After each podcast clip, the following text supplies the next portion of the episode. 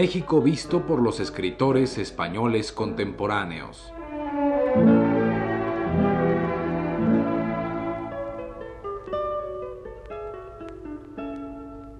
Serie preparada para Radio Universidad por el profesor Luis Ríos.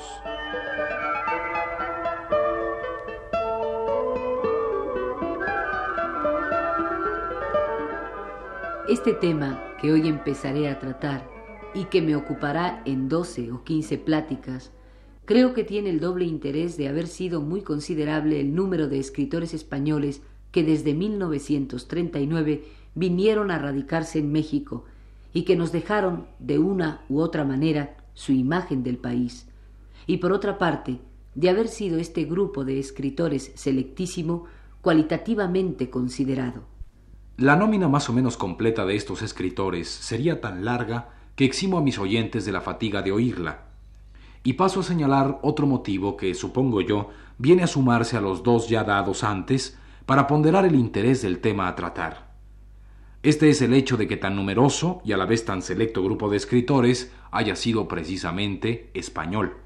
Esto tiene particular importancia porque, aunque teóricamente los españoles debieron interesarse siempre, desde el siglo XVI, por el conocimiento de lo americano y como parte de ello de lo mexicano, lo cierto es exactamente lo contrario. Dicho conocimiento fue desde siempre, si no inexistente del todo, sí asombrosamente precario. Esta situación vino a transformarse de raíz merced a la vivencia real que los escritores españoles llegaron por fin a tener de México al trasladarse físicamente aquí en su destierro de España. Uno de los más ilustres, Luis Cernuda, no sólo deja constancia de lo que acabo de afirmar, sino que ese hecho condicionará de cierto modo lo que él llegará a escribir acerca de México. El Luis Cernuda, efectivamente, es la primera actitud al llegar a México y disponerse a escribir acerca de él, reconocer con pudor, afirma textualmente, la indiferencia con que desde España lo había visto. Indiferencia que Cernuda nota que siempre existió en los españoles, de la cual no fueron excepción los escritores, desde los que vivieron en el momento del acceso de España a estas tierras, hasta los que fueron testigos del desprendimiento de ellas de la metrópoli española. A este propósito conviene que recordemos lo que escribe Cernuda en el prólogo de su libro Variaciones sobre tema mexicano.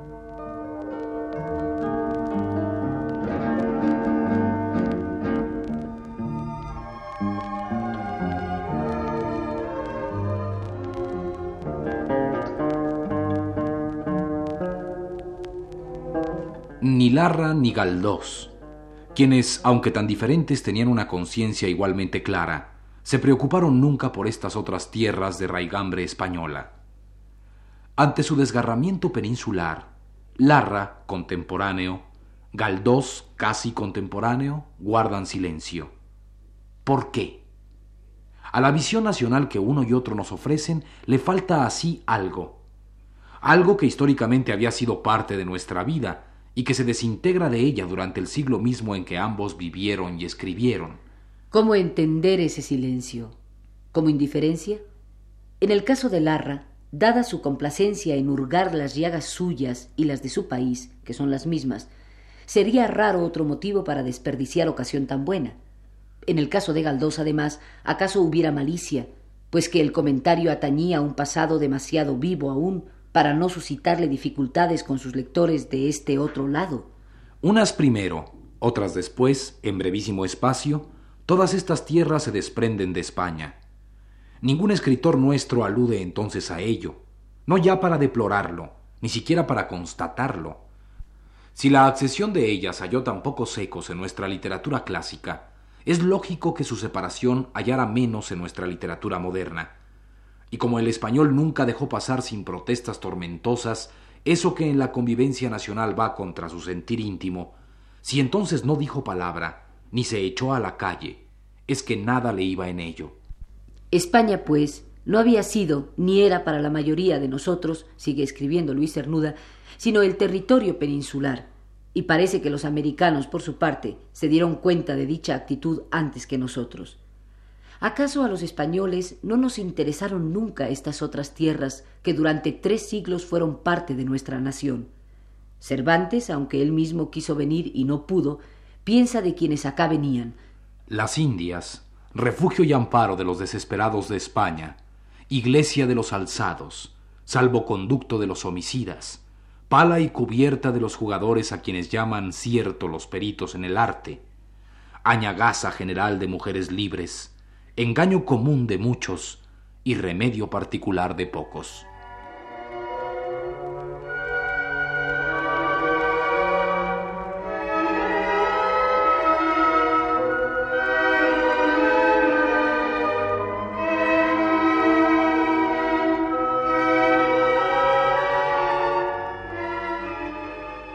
La paradoja resultante entre el desinterés de los españoles por América, según Cernuda, y el esfuerzo realizado y la obra obtenida por los españoles en América, tan grandes y tan duraderos, no alcanza a explicársela el poeta sevillano más que afirmando al tiempo que interroga ¿Acaso fue todo, como todo parece ser en la vida, obra de unos pocos, frente a la hostilidad de otros y la indiferencia de la mayoría?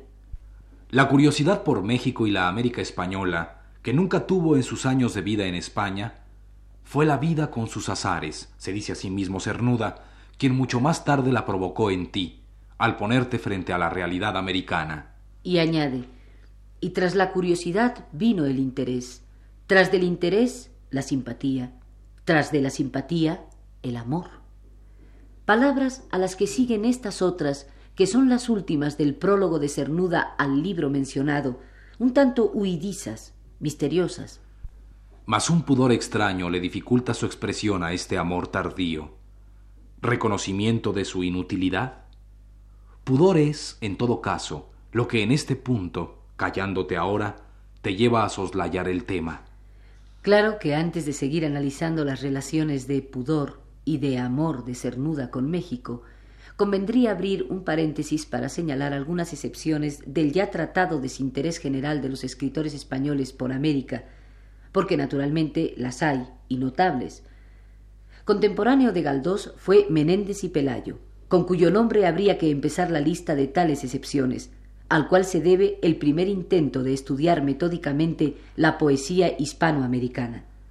Por no citar sino grandes nombres, tras el de Menéndez y Pelayo, habría que recordar el de Unamuno, que se distingue de sus compañeros de generación, ellos sí bastante o totalmente desinteresados de las cosas de América, por una poderosa vocación americana, que no solamente le llevó a tratar de conocer con amplitud la literatura de sus contemporáneos americanos, con muchos de los cuales tuvo estrecha amistad epistolar, sino a propugnar por un ideal de lengua hispánica, suprapeninsular. Desde luego, la excepción de Valle Inclán es obvia, que fue incluso, como es sabido, coronel general de los ejércitos de Tierra Caliente, y el autor de su tiempo que más abundantemente y mejor incorporó la realidad americana a su obra, notabilísima en esto tanto en su aspecto temático como lingüístico. En esta enumeración de excepciones tenemos que llegar al nombre de uno de los escritores españoles que en 1939 vendrían a vivir a México, Enrique Díez Canedo, cuyo interés en España por la cultura hispanoamericana fue por lo menos igual que el que tuvo por temas literarios estrictamente peninsulares, y a cuya labor de difusión de la obra de autores americanos se debió fundamentalmente que empezara ya a desaparecer esa lejanía secular que se había manifestado entre España y América española, y que no llegó a desaparecer del todo hasta la década de los cuarentas de nuestro siglo. Cerremos ya este paréntesis y volvamos para terminar la plática de hoy a reseñar el establecimiento del nexo entre Luis Cernuda y México. Si la curiosidad por México fue la vida con sus azares quien la provocó, al poner al poeta frente a la realidad americana, el interés por ella estuvo sobre todo determinado por las semejanzas que el poeta español encontró que México tenía con España. El interés vendría a ser, para decirlo con palabras suyas, una forma sutil retrospectiva de orgullo nacional. ¿Y la simpatía? A medida que se adelanta en el tránsito afectivo, la determinación del motivo que origina el impulso de entrega es más complicada. Influye por una parte en esa simpatía la percepción que el poeta hace en la nueva tierra de una virtud que no sólo reconoce como semejante a la que España también tiene por esencialmente suya, sino que por sí misma merece, en cualquier caso, la simpatía de Cernuda. La virtud, dirá él, de haber puesto el espíritu antes que nada. Ese es un motivo que procede del objeto por el cual se siente simpatía. Pero hay otro motivo totalmente subjetivo también, una voluntad de simpatizar. Lo que yo quería, insisto, escribe Cernuda, era simpatizar. Esa simpatía que habrá de ahondarse hasta el amor discurre soterraña por el libro de Cernuda llamado Variaciones sobre tema mexicano. En cualquier capítulo lo advertimos. A varios de ellos tendré ocasión de referirme a lo largo de estas pláticas.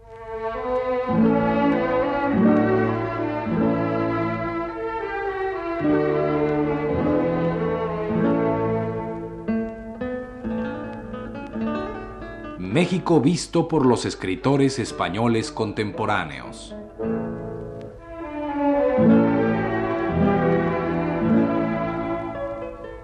Programa preparado especialmente para Radio Universidad por el profesor Luis Ríos.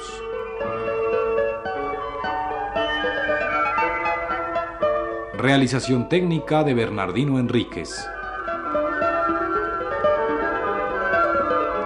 Voces de Aurora Molina y Rolando de Castro.